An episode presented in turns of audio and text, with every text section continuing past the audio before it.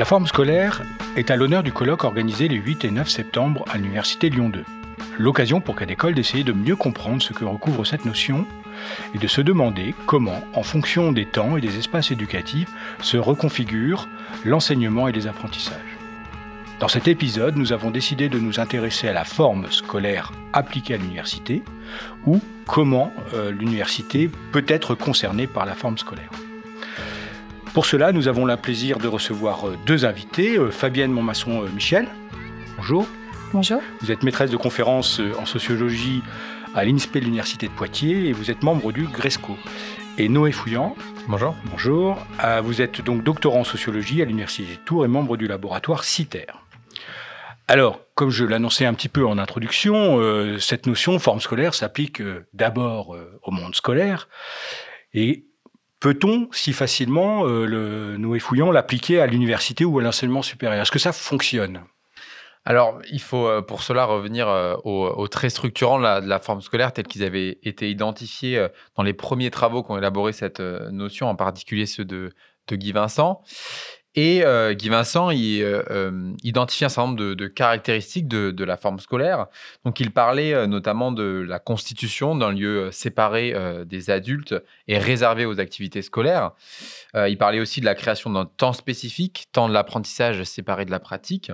Et toutes ces deux caractéristiques-là se retrouvent effectivement à l'université. Et l'université est également, comme, comme l'enseignement primaire et secondaire, liée à la constitution de savoir écrit. C'est parce qu'il euh, y a des textes qui ont pu être conservés, retravaillés au fil du temps, euh, qu'on dispense un enseignement euh, supérieur. Pour autant, les, ressemblances s'arrêtent là, puisqu'il y a un certain nombre de spécificités de, de l'université qui se démarquent assez nettement de ce qui a été entendu sous le concept de, forme scolaire. Alors la première chose, c'est que au cœur de la forme scolaire, il y a l'idée d'occupation permanente euh, de l'élève. Donc, euh, sans cesse des activités euh, qui sont rythmées avec des matières, etc. Alors que dans les facultés, on n'a pas, une, entreprise de disciplinarisation aussi forte. Comme on le sait, les, emplois du temps à l'université sont beaucoup plus beaucoup moins remplis. Et donc, il y a notamment du temps pour des recherches personnelles ou, du temps libre. Ensuite, les, contenus et les euh, manières d'enseigner sont beaucoup moins codifiés à l'université. C'est-à-dire que euh, les maîtres sont relativement interchangeables, en tout cas c'est ce que disait Guy Vincent, dans l'école primaire et secondaire, puisqu'ils ont un programme fixé de l'extérieur et qui sont chargés, euh, peu importe que ce soit Monsieur Machin ou Madame Untel, on a un programme qui est fixé et auquel les, euh, les, enseignants préparent. À l'université, euh, il y a effectivement une liberté académique qui fait que l'enseignement est relativement original. Il dépend euh, éminemment des connaissances. Il est personnalisé. il est personnalisé, exactement.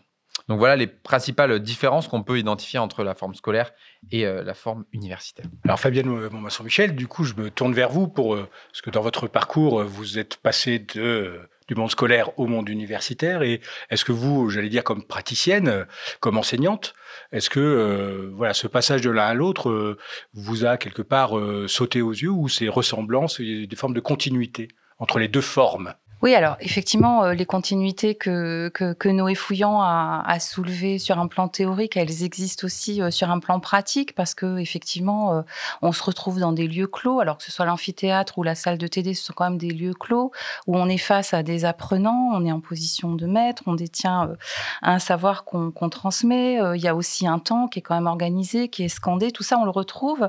Et en même temps, c'est pas tout à fait pareil. Et notamment, moi, ce qui m'avait frappé, hein, j'ai enseigné beaucoup en maternelle, c'était les corps, les corps des étudiants. Il y a cette question de la discipline. Bon, bah, quand même, nos étudiants, quels qu'ils soient, hein, même les étudiants de la massification scolaire, euh, qui sont euh, euh, peut-être pas complètement disciplinés et façonnés dans la forme scolaire quand ils arrivent à l'université. Donc, et, du coup, la massification universitaire. Et universitaire, voilà, donc massification de, l'université. Eh bien, ils, ils, ils, savent s'asseoir, globalement, ils savent s'asseoir sur leur chaise et, et m'écouter sans que j'ai des efforts importants à fournir pour qu'il pour qu'il pour qu'il reste assis et qu'il m'écoute, même si il y a toujours des, des, pratiques souterraines, notamment avec les, objets numériques, etc. Mais absolument rien à voir avec ce qu'on peut vivre dans le premier degré. Et puis évidemment, l'autre élément, c'est la question des savoirs.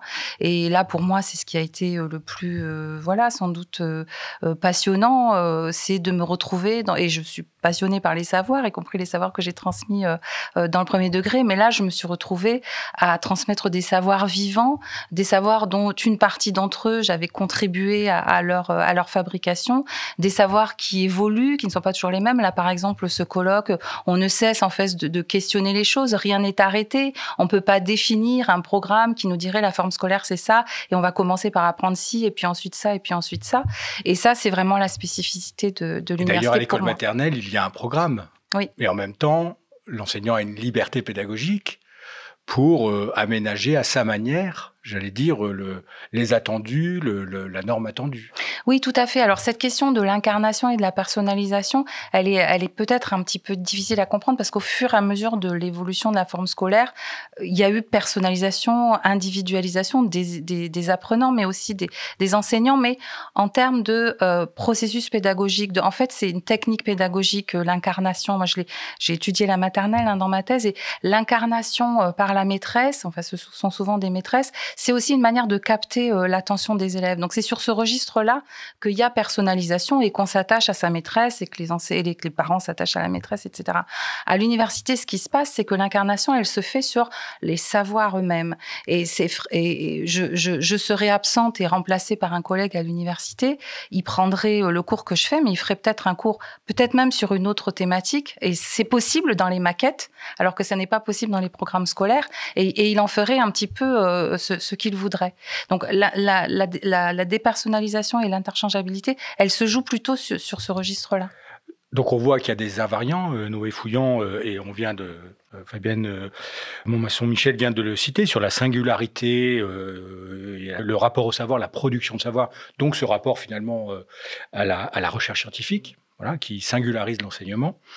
Quels sont les autres invariants qu'on peut retrouver à l'université, ou en tout cas dans l'enseignement supérieur, si on élargit un petit peu au-delà de l'université donc j'ai effectivement euh, effectué un, un, petit travail historique sur un peu les, facultés euh, actuelles et il me semble que les caractéristiques euh, de l'université d'aujourd'hui, elles, elles remontent en grande partie au 19e siècle.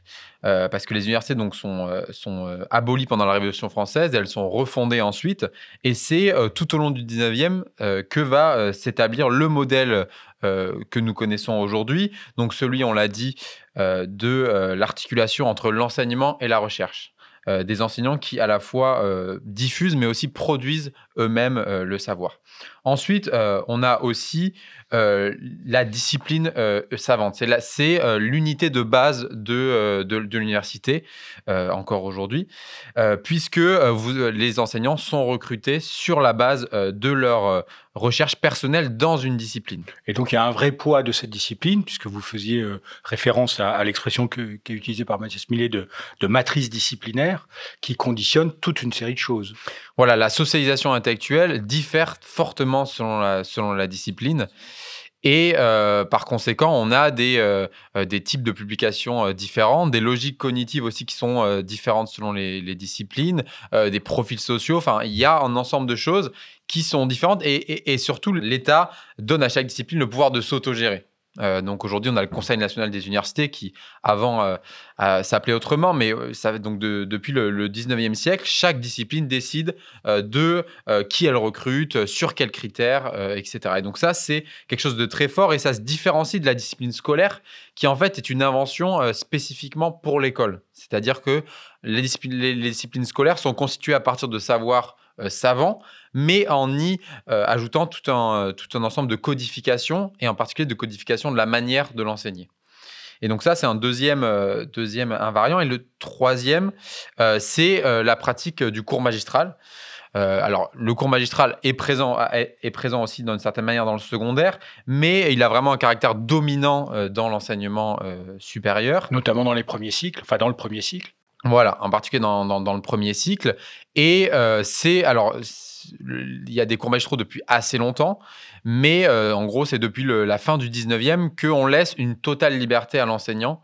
Euh, c'est un héritage, en fait, à l'origine de, l'université napoléonienne, que de laisser à l'enseignant la liberté euh, de son contenu, alors qu'auparavant, il, était régulé que les, autorités interviennent dans le contenu des cours en fixant ben, un programme ou en, ou en, interdisant telle ou telle doctrine. C'est c'est plus le cas depuis, on va dire, le début du XXe siècle.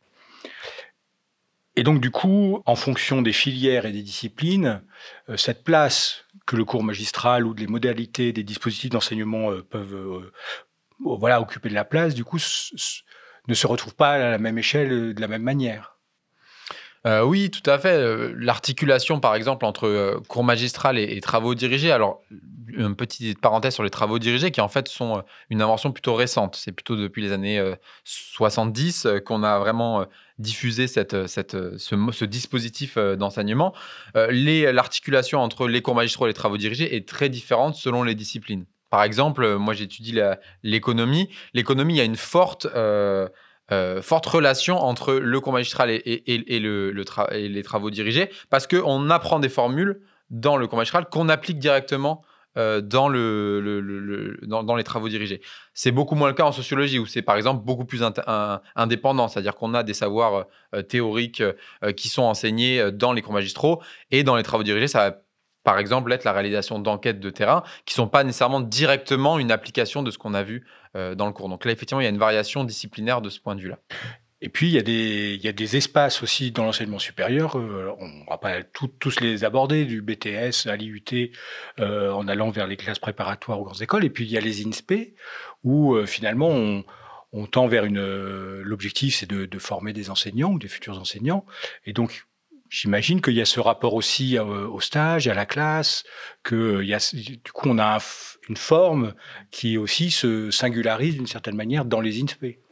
Oui, alors dans les INSPE et puis dans d'autres euh, dans d'autres masters euh, professionnalisants, euh, dans les formations d'enseignants, mais même dans les ISP, moi j'enseigne aussi et j'encadre un, master qui forme des, futurs cadres de, chargés de la mise en place des politiques inclusives sur le handicap, qui n'est pas franchement enseignant-formateur, mais c'est professionnalisant.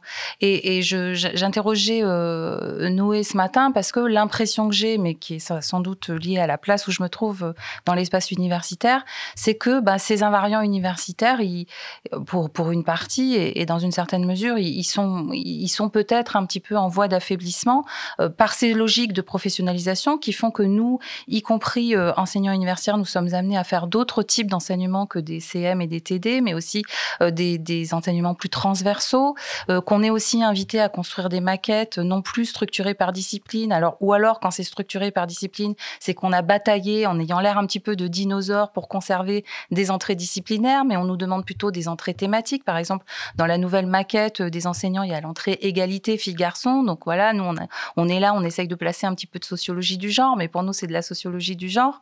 Et puis, je me vois face à, ces, euh, ces étudiants qui ont euh, beaucoup d'autres choses à faire que d'ingérer des savoirs universitaires et de produire un mémoire de recherche, me, retrouver en situation de cadrer beaucoup le travail, de donner des consignes de travail très serrées, de, de leur demander demander des échéances, de leur demander d'être présents alors qu'ils sont pas censés. Euh, non, a priori, c'est pas obligatoire la présence en CM, mais nous on l'exige un petit peu, sinon ils seraient pas là. Et puis aussi à aménager mes cours, à rendre mes CM un peu plus interactifs, à introduire ce qu'on appelle entre guillemets euh, de la pédagogie universitaire, ce qui, euh, ce qui, ce qui peut-être est, est un, une expression qui, qui, est malheureuse, mais en fait c'est bien ça que je fais, à rendre mes cours un peu fun, quoi, introduire de la vidéo, enfin voilà. Et je suis pas la seule à faire ça. Et donc voilà, l'impression que j'ai, euh, euh, c'est peut-être euh, un affaiblissement, ou alors c'est une variation, ou alors c'est une scolarisation. Enfin, j'aimerais bien peut-être laisser la parole à, Noé pour répondre à ça plus précisément. Moi, ce qui m'intéresserait, justement, je rebondis sur l'expression auquel vous avez mis des guillemets sur la pédagogie du, supérieur. Pourquoi ça vous a fait réagir l'utilisation de cette expression? Je, pense qu'effectivement, euh, la, forme universitaire évolue et, je pense qu'effectivement, il y a aussi historiquement des, euh, dynamiques aujourd'hui qui, euh, qui, la mettent en cause. typiquement, la, logique disciplinaire, elle est de plus en plus mise en cause. puisqu'il y a une, une, injonction à créer des, des formations pluridisciplinaires. Comme dans la recherche. Exact, comme dans la recherche également, et, et, et même mis en cause aujourd'hui la gestion corporatiste par discipline dont je parlais, dont je parlais tout à l'heure. Puisqu'on annonce la fin du, du CNU. Voilà, par exemple, exactement.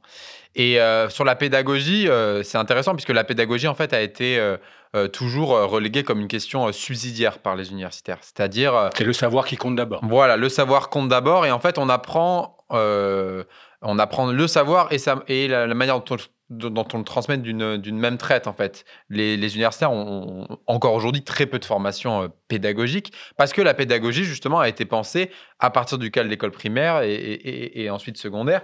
Euh, et, donc, du coup, effectivement, il y a, une sorte de, contradiction dans les termes dans la pédagogie du supérieur. Même si, voilà, de, plus en plus, euh, les, universités ont été obligées de développer des pôles de pédagogie, etc., avec des effets qui restent très limités sur, en tout cas, la réussite universitaire. Du coup, cette, cette tendance-là, elle est liée quelque part à la massification. Ou pas seulement. tout à fait. En, tout cas, l'interprétation qu'on a fait, une certaine interprétation de la massification, puisque euh, de, donc avec l'explosion des effectifs depuis les, années 60, il y a une plus grande hétérogénéité euh, des étudiants et euh, les taux, les taux d'échec à l'université sont devenus un, un, problème social. Et on a jugé en particulier que la, la création de pôles de pédagogie pouvait amener à, réduire ces taux. Euh, or, les, dernières études, euh, je pense à un ouvrage qui vient de paraître de euh, Cédric Hugré et Tristan Poulaway qui s'appelle L'Université qui vient, montrent qu'il n'y a pas eu véritablement d'inflexion des, des, taux d'échec, comme on dit, ou d'abandon à l'université avec l'instauration de, de ces pôles de pédagogie. Merci à tous les deux d'avoir pris le temps de répondre à nos questions. Vous retrouverez l'ensemble des émissions réalisées à l'occasion du colloque la forme scolaire organisée à l'Université Lyon 2, sur le site de Cas d'école de l'Institut français de l'éducation de l'ENS de Lyon. Une émission produite et animée par Régis Guyon, réalisée par Sébastien Boudin.